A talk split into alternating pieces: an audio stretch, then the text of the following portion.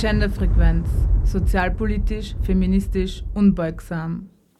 Ja, hallo, schön, dass ihr wieder dabei seid bei einer neuen Ausgabe der Genderfrequenz, das queer-feministische Magazin auf Radio Helsinki 92,6.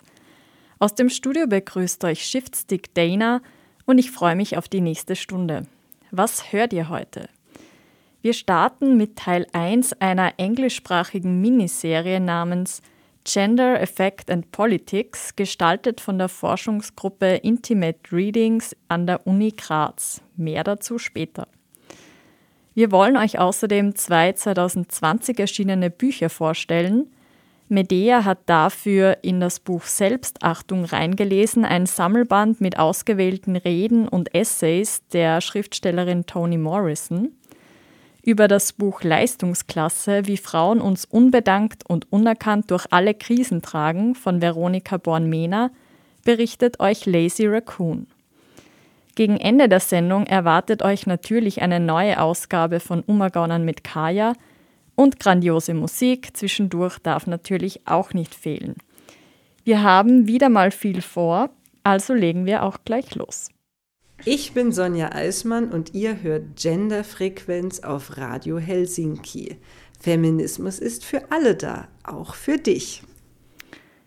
Also in der dreiteiligen Miniserie zu Geschlecht, Affekt und Politik diskutiert die Forschungsgruppe Intimate Readings, zu Deutsch Intime Lektüren der Universität Graz, wie Narrative in unterschiedlichen Medien durch die Darstellung geteilter affektiver bzw. emotionaler Erfahrungen ein Gefühl von Identität und Zusammengehörigkeit erzeugen können, wie sie Öffentlichkeiten und Gegenöffentlichkeiten mobilisieren können und wie sie affektive Welten kreieren können, die Leserinnen und Publikum erlauben, dominante Vorstellungen von Geschlecht und Sexualität zu hinterfragen.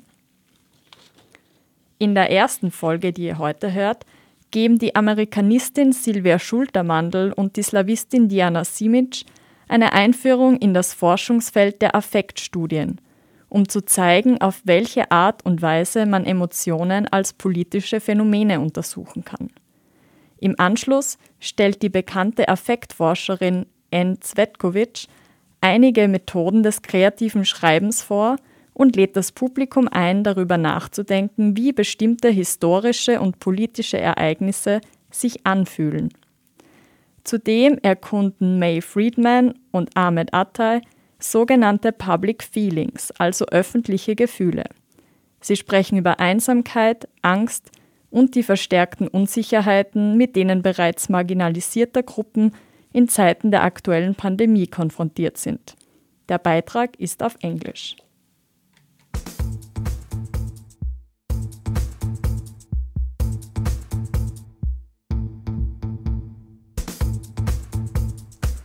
Gender, Affect and Politics, a series by the Intimate Readings Research Group at the University of Graz.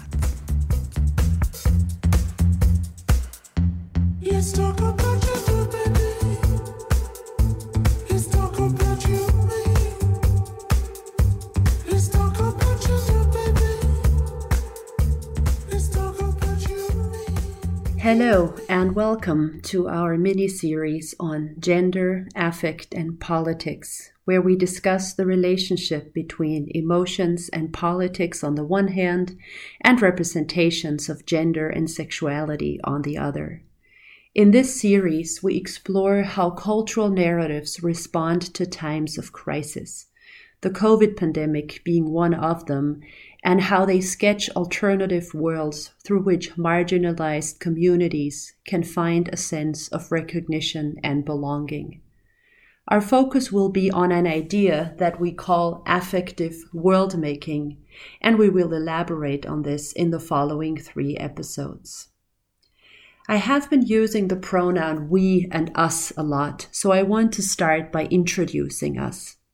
My name is Sylvia Schultermandel. I'm an American Studies professor, and together with Heike Paul, Jana Arisin, Sai Wybrew, and Diana Simic, I am part of the Intimate Readings Research Group at the University of Graz.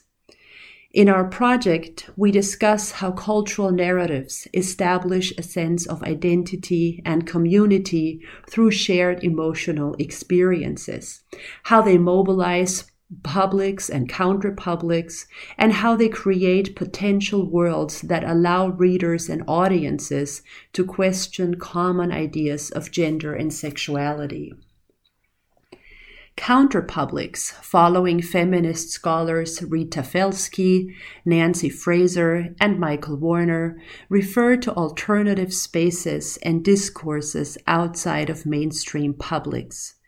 In these spaces of communication and exchange, marginalized groups can voice their grievances, form collective identities, and cultivate a sense of belonging.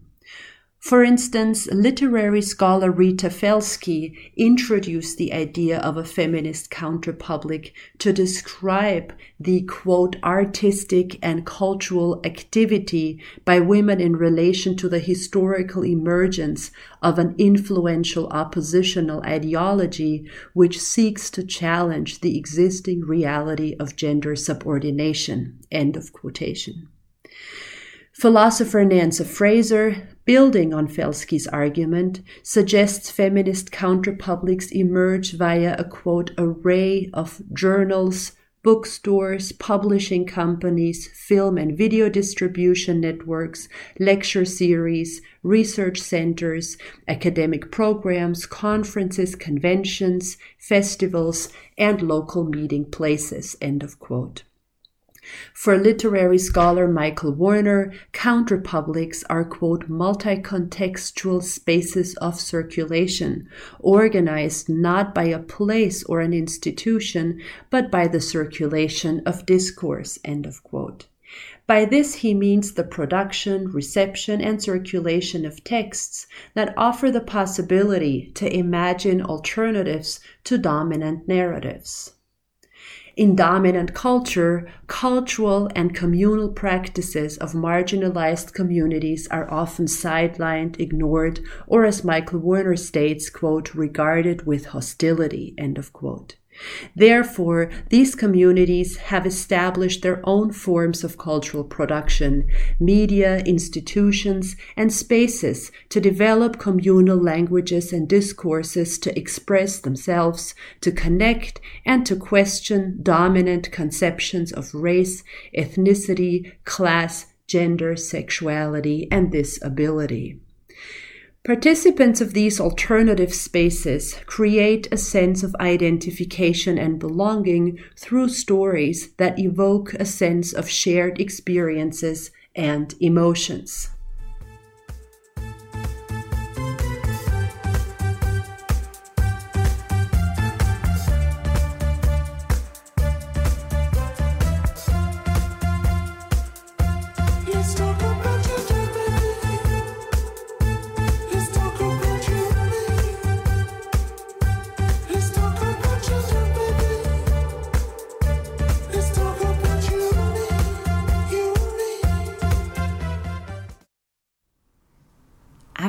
Studies is a field that tries to understand how communities create a shared sense of identity through the use of emotion. The so called affective turn in the humanities and social sciences was largely shaped by feminist and queer studies scholars Sarah Ahmed, Lauren Berlant, and Anne Cvetkovic. The scholarship shows the political dimensions of affect and emotion and their significance for political activism. According to Deborah Gold, affects are non conscious and unnamed, but nevertheless registered experiences of bodily energy and intensity that arise in response to stimuli impinging on the body. In contrast, emotions can be defined, according to Brian Masumi, as the expression of affect in gesture and language, its conventional or coded expression. Nevertheless, emotion and affect are connected and need to be studied together, as they cannot always be easily separated. In affect studies, both emotion and affect are considered public phenomena. They are not private or individual experiences, but the result of social and societal interaction. Therefore, studying affect and emotion can help us understand the general mood of any given historical moment. This general mood is sometimes described as public feeling, a term which was introduced by the Field Tank Chicago, a group of US based scholars, artists, and activists in response to US political events of the early 2000s. The aftermath of 9 11, the war on Iraq, the racial profiling of Muslim men, the anti feminist and homophobic backlashing during the Bush administration, all of these events had an impact on how people felt.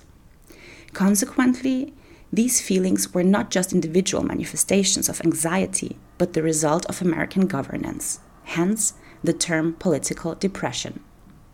In a recent talk at the University of Graz, affect studies scholar Anne Cvetkovic explained how writing about how we are feeling in a particular historical moment and sharing these texts with others can help us feel connected in order to illustrate writing as a tool of care and community building, Cvetkovic uses the example of her work with the Public Feelings Group in Austin, as well as the project The Alphabet of Feeling Bad, which she developed together with Karin Michalski as um, Sylvia has explained, what I'm going to do today is just read a few episodes from the work I've been doing monthly um, with my public feelings group to have the stability of those regular meetings and intervals has been really valuable for me. Um, uh, it has itself been a kind of practice of um, care and survival.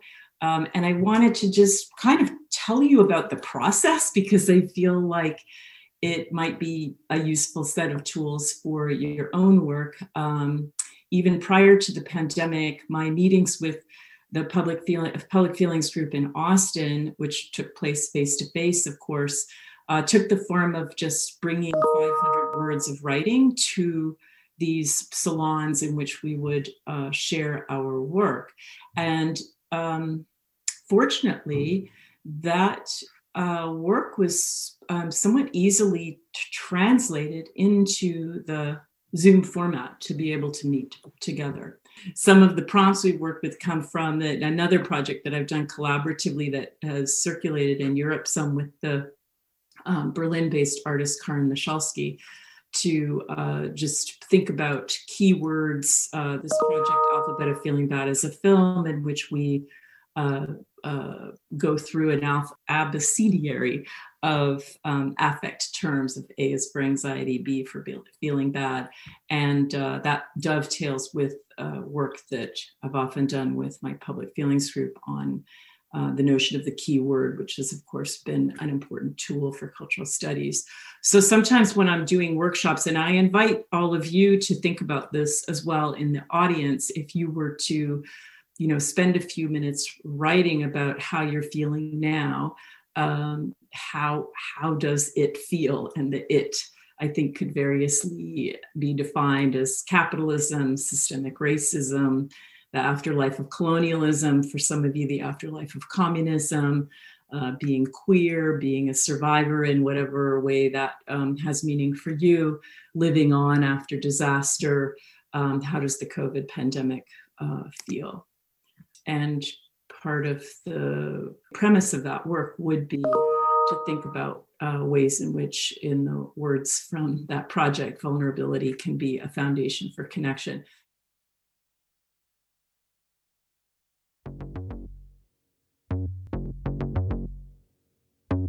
Everything you do, I wanna do. Everything you know, I wanna know.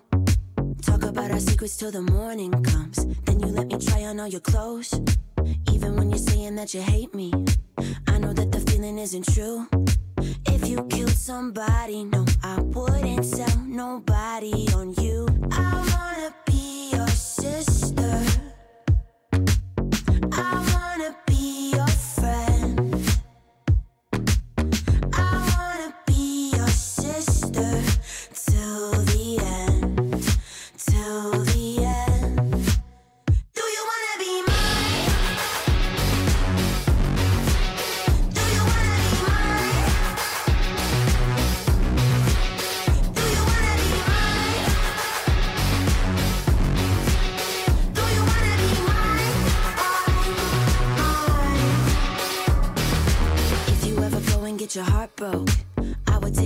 I plain ride or die forever. I got you, I got you. Tell me that you really need a night out. I'd even put a dress on too.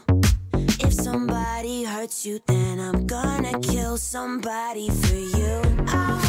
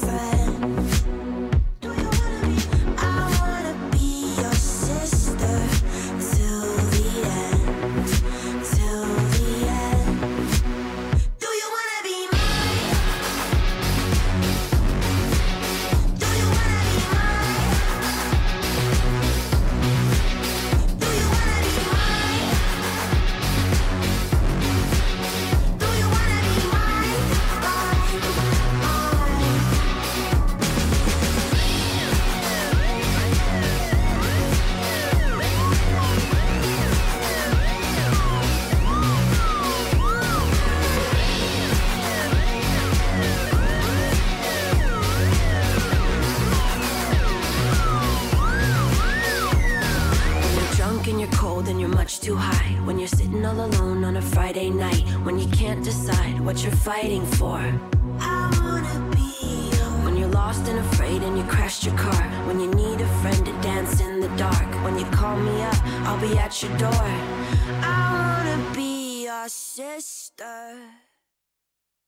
our symposium at the University of Graz on affect, counterpublics, and narratives in times of crisis, cultural studies scholar May Friedman describes the effect official narratives of the pandemic have on academic life in Canada and the US. So I guess I'm thinking a lot about the publics and the counterpublics that are getting created in this moment of crisis, who we see as a default actor, default citizen, a default parent, a default academic, and the ways that many of us are living in ways that are contesting that. Um, and how horrifying that also is, because I see that so many of us, Black and brown bodies, Indigenous bodies, fat bodies, trans and queer bodies, people who have so recently entered uh, the academic or theoretical realm sort of by our fingertips are being cast back out. And for me, the message that I take away from the kind of very antiseptic messaging that I'm getting around this moment is that we weren't meant to be here.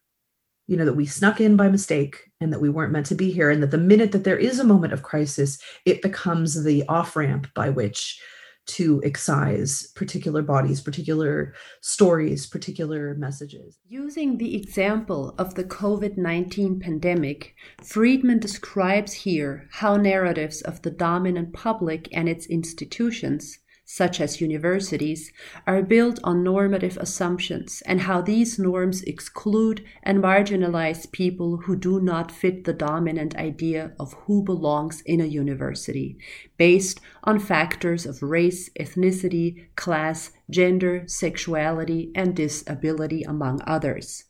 Because of this, particular experiences and needs of different social groups are often overlooked. Similarly, communication studies scholar Ahmed Attai argues that in times of crisis, the dynamics of exclusion and marginalization that already exist in society can feel even worse. Particularly, those who already face discrimination may experience an increase in fear, isolation, and loneliness. Using the term global fear, he describes how, in a general climate of fear during a crisis, marginalized people themselves are made to feel more afraid and might be further discriminated against through the fear of others.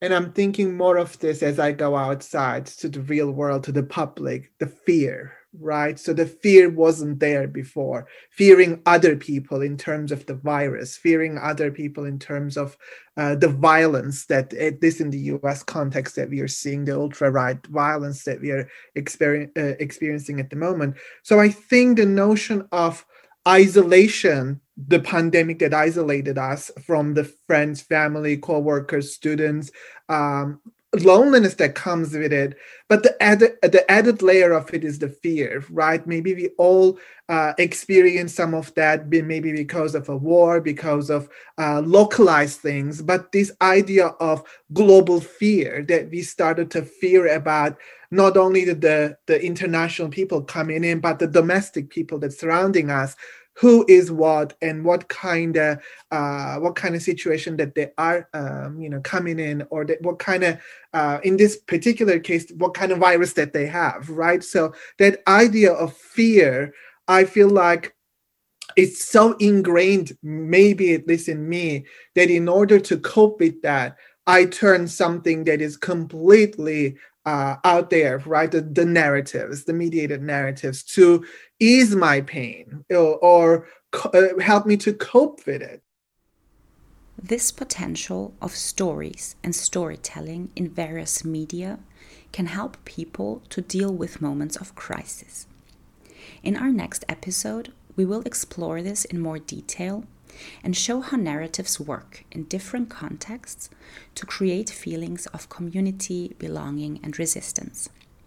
To illustrate this, we will give some examples from our research group, including work on contemporary Bosnian Herzegovinian queer prose, the representation of trans identities in US science fiction literature, women's magazines in Cold War Japan, and social media activism that often transcends national borders we will ask how affect studies can help us understand various cultural products and media and what they can tell us about the general cultural climate of a society and the potential for activism and social change.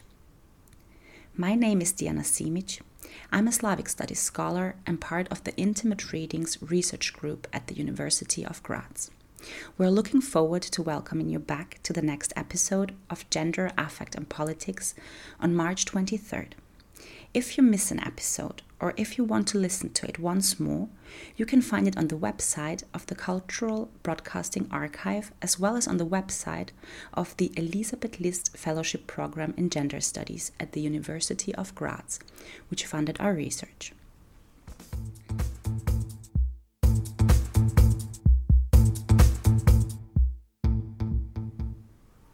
In this episode, we mentioned the following texts.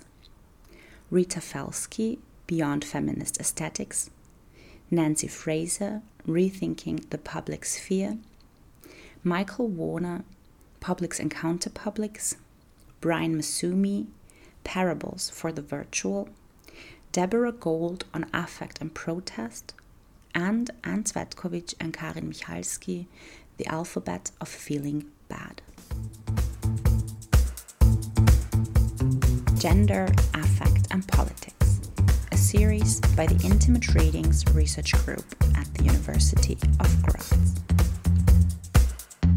Let's talk about gender, baby. Let's talk about you.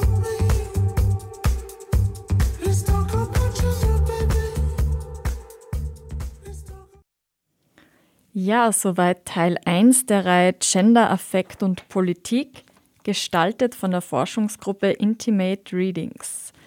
Diese bilden die Literatur- und KulturwissenschaftlerInnen Jana Aresin und Heike Paul von der Universität Erlangen-Nürnberg sowie Silvia Schultermandl, Diana Simic und Sai Sophie Pages Wybrew von der Universität Graz.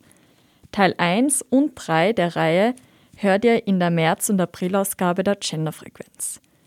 So, jetzt gibt's erstmal noch eine Musikpause und zwar mit Stop This Flame von Celeste.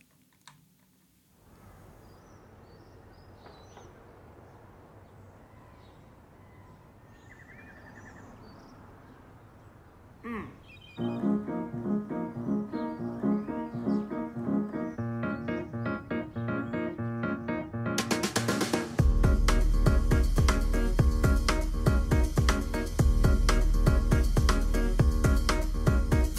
make it rush. You're like a pill that I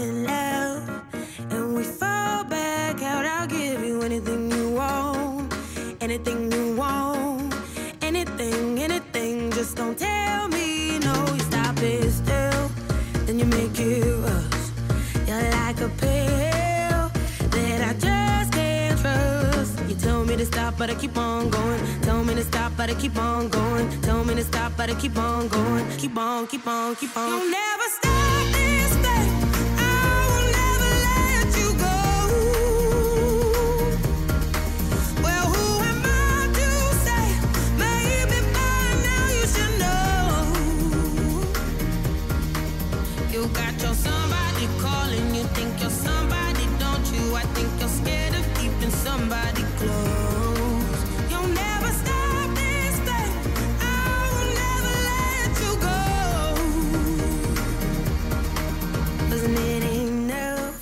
did I move too far? It's all too much. I think I must be mad to give you everything I had. Everything I had. Everything, everything, but it still went bad. Tell me to stop, but I keep on going. Tell me to stop, but I keep on going. Tell me to stop, but I keep on going. Keep on, keep on, keep on. You'll never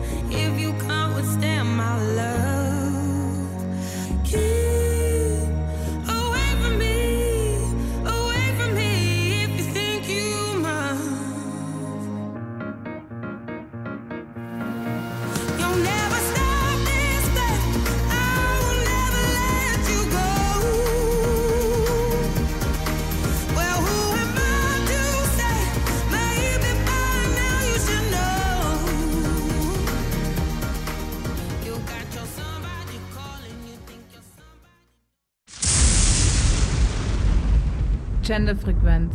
Sozialpolitisch, feministisch, unbeugsam. Ja, ihr hört Genderfrequenz auf Radio Helsinki 92,6 und bei uns geht es jetzt weiter mit zwei Büchern aus 2020. Zunächst gibt euch Lazy Raccoon einen Einblick in das Buch Leistungsklasse, wie Frauen uns unbedankt und unerkannt durch alle Krisen tragen, von der Arbeitsmarktexpertin Veronika Born-Mehner. Wie geht es Frauen aktuell in der Arbeitswelt, im Alter, als pflegenden Angehörigen oder als Müttern? Die Autorin Veronika Born-Mehner behandelt diese Fragen in ihrem zweiten Buch mit dem Titel Leistungsklasse, wie Frauen uns unbedankt und unerkannt durch alle Krisen tragen. Sie spricht sich darin für eine Umverteilung von Zeit, Arbeit und damit auch Geld aus. Als Grundlage ihrer Argumentation kombiniert Born-Mehner persönliche Perspektiven mit Fakten. Dazu, warum sie sich dazu entschieden hat, ihr neues Buch zu schreiben, sagt Veronika Born-Mehner in einem Interview mit Radio Agora folgendes. Ich habe das Buch eigentlich bereits 2019 geplant, weil ich über die ungleiche Verteilung von bezahlter und unbezahlter Arbeit zwischen Frauen und Männern schreiben wollte.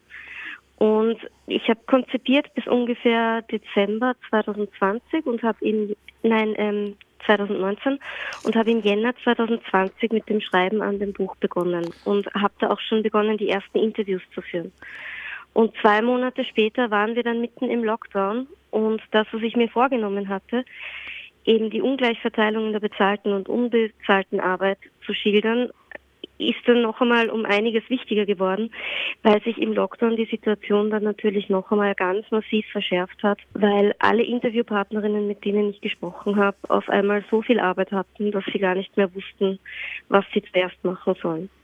Das Dilemma, in dem sich Frauen ohnehin befinden, nämlich den Spagat zwischen Familie und Beruf, hat sich durch die Krise verschärft, so Born-Mehner. Gegeben habe es grobe Ungleichheiten aber schon vorher. Frauen sind diejenigen, die dafür sorgen, dass die Gesellschaft funktioniert, und das zeigt sich besonders während Krisen. Frauen arbeiten am häufigsten in den systemrelevanten Bereichen wie im Lebensmittelhandel, in der Pflege, in den Kindergärten, in der Altenbetreuung und der medizinischen Vorsorge oder sind an all diesen Orten für Reinigung und Hygiene zuständig. Sie leisten aber auch die Erziehungs- und emotionale Sorgearbeit. Born-Mene schreibt dazu in ihrem Buch, doch wir Frauen leisten all diese Arbeit so selbstverständlich wie unaufhörlich, dass sie unsichtbar, unerkannt, unbedankt und unter bzw. unbezahlt ist. Wir opfern jede Menge Zeit für unsere Nächsten und verlieren dabei Geld. So Bonmina in ihrem Buch. Dass die Arbeit in der Familie vorwiegend von Frauen geleistet wird, entlastet Männer zeitlich, aber belastet Frauen finanziell. Männer haben die nötige Zeit, um Vollzeit zu arbeiten, an ihren Karrieren zu schrauben und neue Überstunden nach der Arbeit auch noch Netzwerkarbeit mit ihren Kollegen zu leisten. Frauen hingegen nicht, weil ihnen immer noch allzu oft die alleinige Verantwortung für die Kindererziehung und den Haushalt zugeschoben wird. Frauen übernehmen den Großteil der Familienarbeit aus Pflichtgefühl und Liebe, aber auch weil sie es müssen, weil sie es immer noch von ihnen, weil es immer noch von ihnen erwartet wird und weil sie trotz ihrer Leistungen auch auf dem Arbeitsmarkt diskriminiert und schlechter bezahlt werden. Das alles und viele weitere Punkte wie Altersarmut oder häusliche Gewalt beschreibt Born-Mena in ihrem Buch anhand von Zahlen und Fakten und am Beispiel von sehr unterschiedlichen Frauen, deren Schicksale aber, so die Autorin, sicher keine Einzelfälle sind. Es geht ihr darum, dass ich vor allem an gesellschaftlichen Zusammenhalt appellieren möchte. Also dass es vor allem darum geht, dass wir für uns begreifen, dass wir zwar in unterschiedlichen Lebenslagen sind, dass wir aber im Endeffekt alle unter den gleichen Ursachen leiden und aufgrund der gleichen Ursachen Probleme haben und dass wir die nur gemeinsam in den Griff kriegen können. Dass es also kein, keine individuellen Probleme sind, warum es uns so geht und ähm, warum es nicht funktioniert, sondern dass es eben ein strukturelles Problem ist. Und ein strukturelles Problem muss natürlich gesamtgesellschaftlich gelöst werden. Das heißt, das ist eigentlich die Aufgabe der Politik, Rahmenbedingungen zu schaffen, die uns allen ermöglichen, ein gutes Leben zu führen. Mhm. Und da gibt es eben politisch noch einiges zu tun. Und dafür, dass das bei der Politik auch ankommt und die Politik das auch macht, müssen wir natürlich auch schauen, dass wir gemeinsam unsere Interessen nicht nur artikulieren, sondern auch durchsetzen. Sagt Veronika Born-Mehner in einem Interview mit Radio Agora.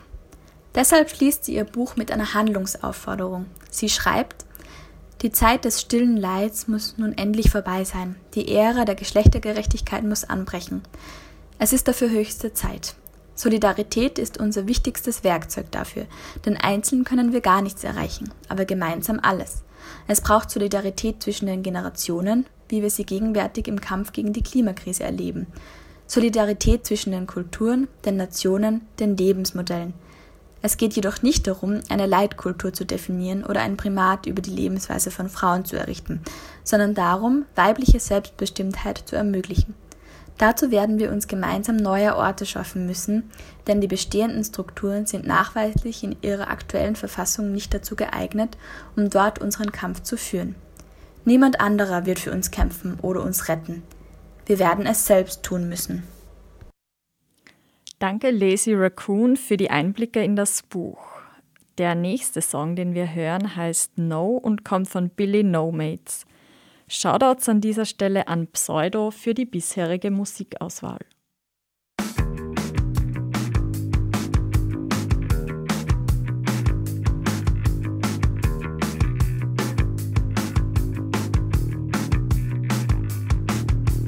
No is the greatest resistance. No to your nothing. Is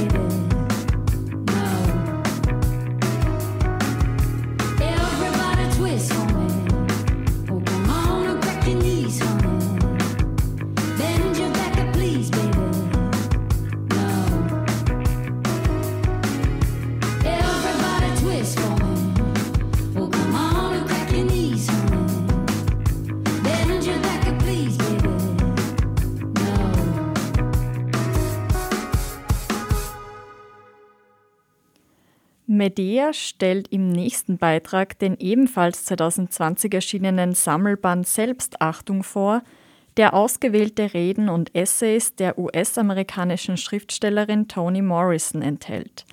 Morrison, die Mitte 2019 verstorben ist, gilt als eine der wichtigsten Stimmen der US-afroamerikanischen Literatur, die sich sowohl in ihren Romanen als auch in ihrer Arbeit als Literaturwissenschaftlerin mit Rassismus und Race als Kategorie auseinandergesetzt hat. Am Anfang des Beitrags hört ihr einen Auszug aus der Rede, die Morrison in den 1990er Jahren nach dem Erhalt des Literaturnobelpreises gehalten hat. Fiction has never been entertainment for me. It has been the work I have done for most of my adult life. I believe that one of the principal ways in which we acquire, hold, and digest information is via narrative.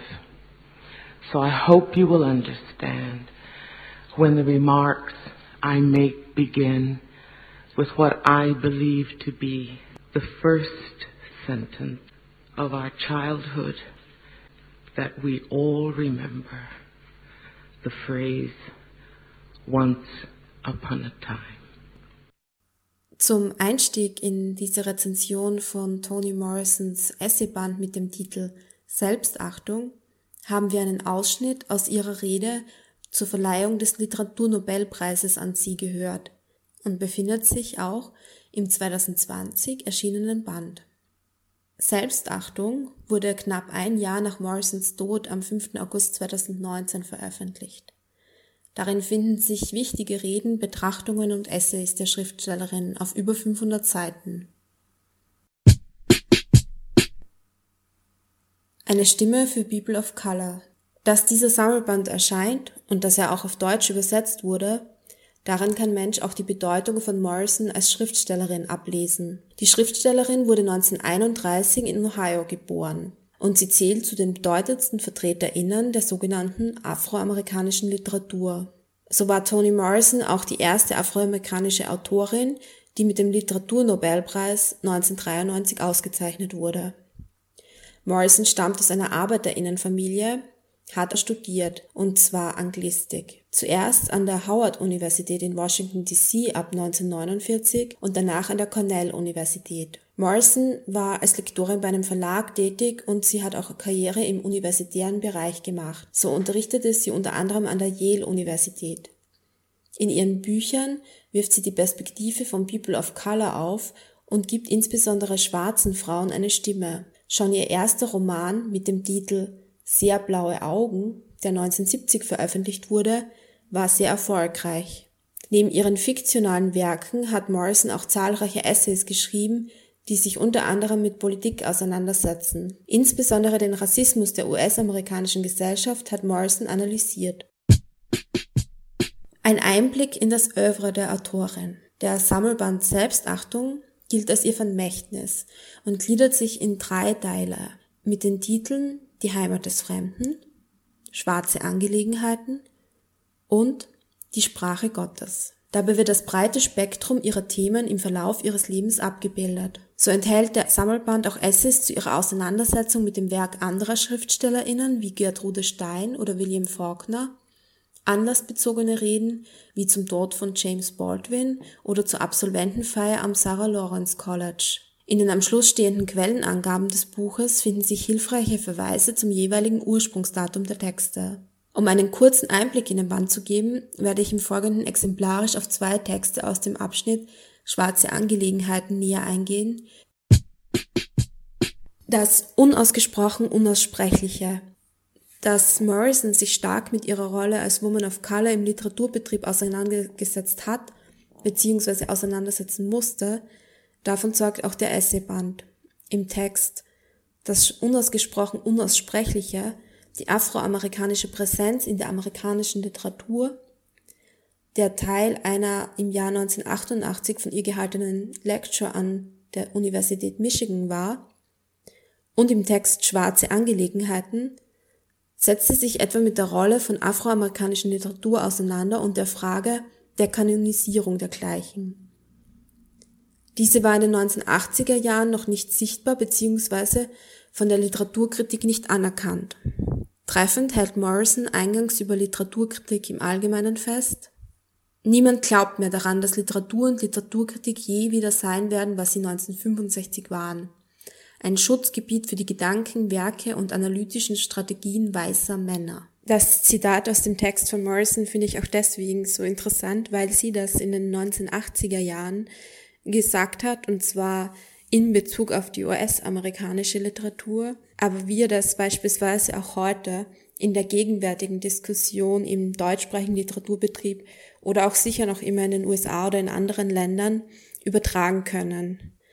Denn auch heute sind noch in den Redaktionen des Literaturfeuilletons und in wichtigen Institutionen vorwiegend weiße Männer tätig und Bücher von People of Color oder von queeren Personen werden nach wie vor an den Rand gedrängt, beziehungsweise nur in einer sogenannten Sonderrolle wahrgenommen.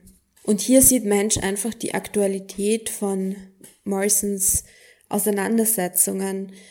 Das zeigt sich auch, wenn Mensch den Artikel weiterliest und sie dann darauf eingeht, was der literarische Kanon ist und dass der literarische Kanon immer so dargestellt wird, als wäre er nicht von People of Color beeinflusst.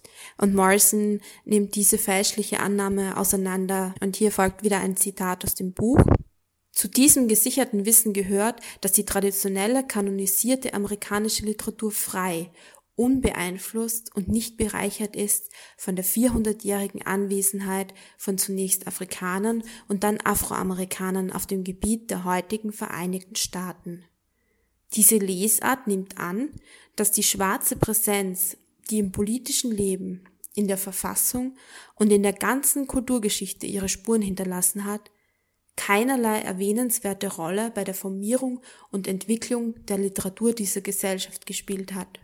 Und Morrison nimmt diese Annahme von Literaturkritikern eben auseinander und zerlegt sie und weist auch anhand von literaturgeschichtlichen Beispielen nach, wie stark der Einfluss ähm, auf die Literatur war.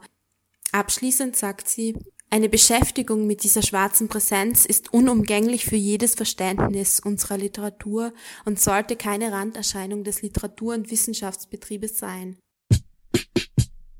Selbstachtung ist sicher auch ohne Kenntnis von Morrisons fiktionalem Werk lesenswert, insbesondere eben, dass sie aktuell im gesellschaftlichen Diskurs wichtige Themen analysiert und beschreibt. Bei einem Interesse an Morrisons Werk würde ich neben dem Essayband vor allem ihre Romane Sehr blaue Augen und Menschenkind empfehlen.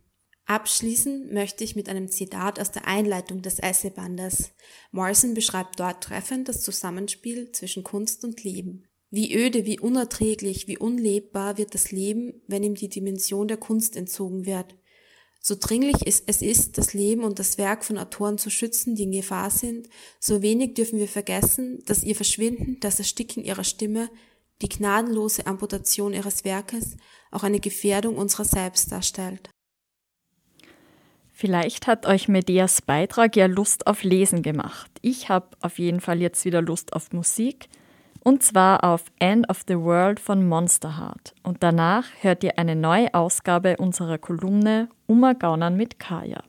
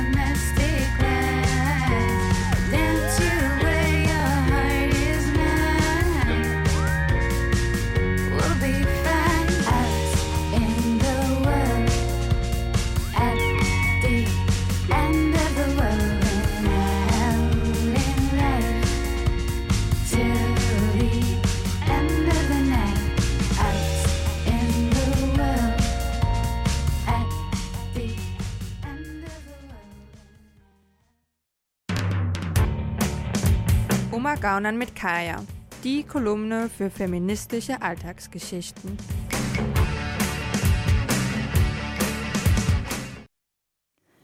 Bevor wir Kajas Geschichte hören, möchte ich an dieser Stelle noch eine Triggerwarnung aussprechen. Das Erlebte nimmt Bezug auf sexualisierte Gewalt in einer psychiatrischen Einrichtung. Wenn ich ein paar Jahre zurückdenke, dann erinnere ich mich an meinen ersten stationären Aufenthalt in einer Psychiatrie. Ich war 18. Mein erster Tag auf der Station, auf der depressive Erwachsene behandelt wurden, verlief seltsam. Ich kannte dieses Seltsam schon von vorherigen Aufenthalten in der Kinder- und Jugendpsychiatrie. Man ist neu, man kennt niemanden, man ist aus seinem Alltag und den Strukturen herausgerissen. Es gab einen Aufenthaltsraum und ich setzte mich nach dem Ankommen an einen der Tische und fing an, Kreuzworträtsel zu lösen. Die anderen Patientinnen waren mindestens doppelt so alt wie ich und ich war mir darüber bewusst, dass ich mit meinen 18 Jahren hervorstach. Ich bemerkte einen Mann in meiner Nähe, dessen Art eine Wirkung auf mich hatte. Sie schien den Raum zu dominieren. Plötzlich setzte er sich zu mir, begann Smalltalk und half mir beim Rätsel. Er war sehr freundlich und zugewandt. Ich bewertete sein Interesse als normal und freute mich sogar darüber. Obwohl ich es als weiblich gelesene Jugendliche kannte, das Love Interest von erwachsenen Cis-Männern zu sein und bereits von solchen ausgenutzt, belästigt, bedrängt oder gedemütigt worden war, war ich mir nicht darüber im Klaren, dass es diesmal wieder so sein könnte. Er wurde noch am Tag meiner Aufnahme entlassen. Vorher redeten wir und er erzählte mir von seinem Leben. Er war 45, hatte eine fünfjährige Tochter und eine Ex-Frau, bei der das Kind lebte. Ich fand es schade, dass er ging, denn danach gab es niemanden mehr zum Reden. Nach seiner Entlassung schrieb er mir. Er schrieb mir, dass er mich, sobald es ginge, in der Klinik besuchen würde. Er schrieb von seiner Tochter, von seiner Ex-Frau, von seiner Wohnung, die in Grau eingerichtet war, von seinem Bett, von dem Bild über dem Bett. Dass er mich besuchen wollte, war für mich okay. Alles war besser als das Umfeld, in dem ich mich wiederfand. Ich hatte niemanden sonst. Durch den Kontakt und seinem Interesse fühlte ich mich lebendiger, als würde ich wieder etwas bedeuten, als würde meine Existenz wieder einen Nutzen haben, da man Gedanken aussprechen und teilen konnte. Als er kam, war es schon dunkel, und er meinte, es sei besser, wenn ich niemandem von der Pflege sagen würde, dass ich mich mit ihm treffen würde. Draußen nahm er mein Gesicht in die Hände. Wir gingen zu einem Kiosk. Auf dem Weg nahm er meine Hand und hielt sie fest. Ich nahm die Wärme seiner Haut wahr. Mein Körper wurde von Wohlgefühl durchströmt. Gleichzeitig fühlte ich mich verboten und schämte mich. Aber es war mir nicht möglich, mich davon loszumachen, wegzugehen, weg von diesem fremden Mann, den ich überhaupt nicht kannte, der mich nicht kannte, der mich auch nicht retten würde, im Gegenteil. Auch wenige Wochen später bestand der seltsame schriftliche Kontakt immer noch. Ich war inzwischen auf die geschlossene Station verlegt worden. Er wollte mich auch dort besuchen. Irgendwann tauchte er auf. Das Pflegepersonal informierte mich, dass ein Mann mich besuchen wolle. Sie schienen mich dafür zu verurteilen. Ich erinnere mich an eine komische Stimmung, die aus dem Stationszimmer drang, und an argwöhnische Blicke, die mir nichts gebracht hatten. Denn trotz ihrer heimlichen Bedenken hielten sie nichts auf, was danach war, verborgen von ihren ahnenden Blicken, verborgen vor möglicher Intervention. Ein bekanntes Gesicht zu sehen erfreute mich, ich sehnte mich nach Abwechslung. Wir entschieden uns dazu, Kicker zu spielen. Der Raum befand sich am Ende des Ganges, wir waren allein und er schloss die Tür. Eine Weile spielten wir und redeten. Nach dem Spiel kam er um den Tisch herum auf meine Seite und baute sich ganz nah vor mir auf. Sein Gesicht sieht alt aus, dachte ich, und die Nähe wurde mir unbehaglich. Er wartete, aber weil ich mich nicht regte oder von ihm abwandte, kam er noch näher, kam sein Gesicht noch näher an meins, kamen seine Lippen noch näher an meine Lippen, bis er seine auf meine presste und meine darunter erstickte. Das war nicht, was ich gewollt hatte. Der Kontakt hatte mich abgelenkt, ja, aber das hier war falsch. Ich fühlte mich falsch. Früher dachte ich, ich war nicht vorsichtig genug gewesen. Aber ich war vorsichtig genug. Er war derjenige, der nicht vorsichtig war. Er war forsch und rau und erwachsen und größer und stärker. Nach dieser Situation brach ich den Kontakt zu dem 45-jährigen Mann mit der fünf Jahre alten Tochter mit der Ex-Frau, über deren Sexleben er mir erzählt hatte, mit der grau eingerichteten Wohnung ab. Er hingegen brach nicht den Kontakt zu mir ab. Lange Zeit ließ er mich nicht in Ruhe, schrieb mir immer wieder, schrieb mir, dass ich zu ihm nach Hause kommen solle. Er würde mich auch abholen mit dem Auto, schickte mir Fotos von seiner grauen Wohnung, schickte mir Fotos vom Bett, vom Bett mit dem darüber hängenden Bild, schrieb mir, dass er mich darin ficken wolle, auch auf der Couch, nicht gewalttätig oder gegen meinen Willen, sondern so, wie ich es brauchen würde, weil ich es ja auch wollen würde. Schrieb mir, wie er es mit mir machen wolle, dass er es seiner Ex-Frau gegenüber nicht verheimlichen würde, rief mich unzählige Male an, aber ich drückte ihn weg. Ich war in stummes Unverständnis gefallen, Unverständnis darüber, wie es möglich sein konnte, dass ich mich in dieser Situation wiederfand. Wie war es dazu gekommen? Wieso habe ich das nicht aufgehalten? Wieso hatte ich nicht daran gedacht, dass es so kommen könnte? Ab welchem Zeitpunkt hatte ich den Fehler der Leichtgläubigkeit begangen? Ich antwortete ihm erst nicht auf die Nachrichten, irgendwann dann doch. Ich verneinte alles und machte klar, dass er mich in Ruhe lassen sollte. Er akzeptierte es nicht und machte weiter. An dieser Stelle brauchte ich erstmal wieder Zeit. Zeit, um zu begreifen, dass meine Grenzen nicht respektiert wurden. Zeit, um zu überlegen, wie ich zu handeln hatte. Ich redete mit niemandem darüber. Irgendwann blockte ich ihn bei WhatsApp, aber er schrieb SMS. Gelegentlich rief er mich an, weswegen ich seine Nummer nicht löschen wollte, damit ich gewarnt werden konnte, dass er es ist, um nicht aus Versehen dran zu gehen. Es endete viele Wochen später damit, dass ich seine Handynummer komplett blockierte. Es war mir vorher einfach nicht eingefallen. Ja, es ist auf jeden Fall nicht einfach, nach diesen Schilderungen die richtigen Worte zu finden, aber wir finden es als Redaktion ganz wichtig, die Geschichten von Kaya auch zu kommentieren und nicht stehen zu lassen. Und zunächst würde ich gern sagen, vielen Dank an Kaya äh, für deinen Mut, ähm, dein Erlebtes niederzuschreiben und auch hier mit uns zu teilen. Wir finden das immer wieder großartig, dass Kajas ihre Geschichten einreichen.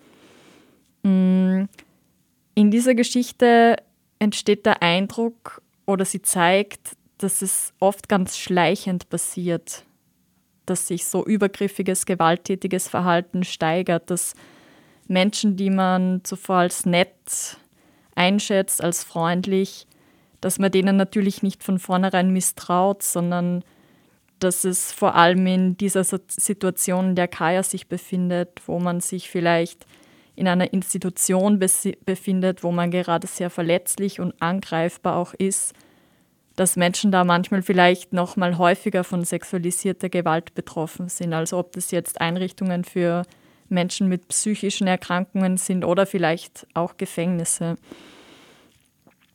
Man hat auch das Gefühl bekommen in der Geschichte, dass Kaya sich auch sogar rechtfertigt probiert, sich erklären probiert, warum sie sich allein gefühlt hat und jetzt wen zum Reden bräuchte oder eben diesen Kontakt aufgenommen hat.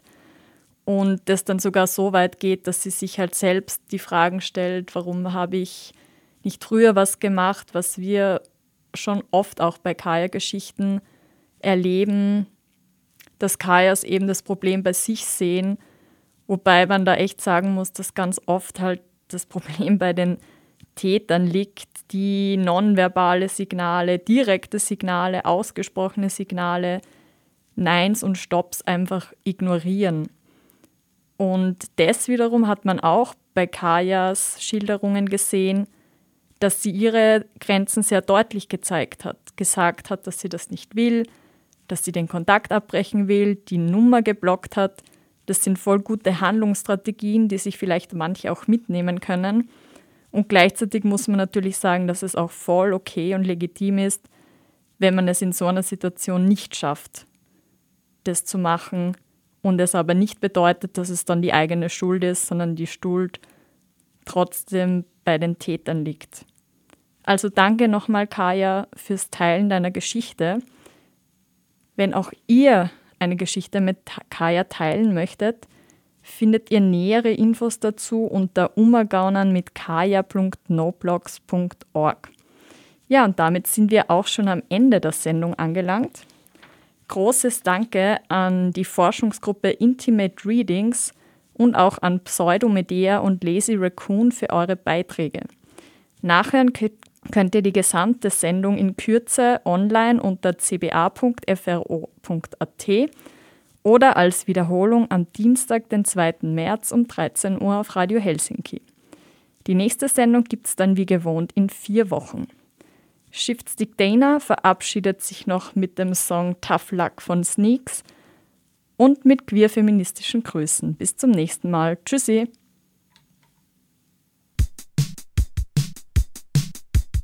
Mm-hmm.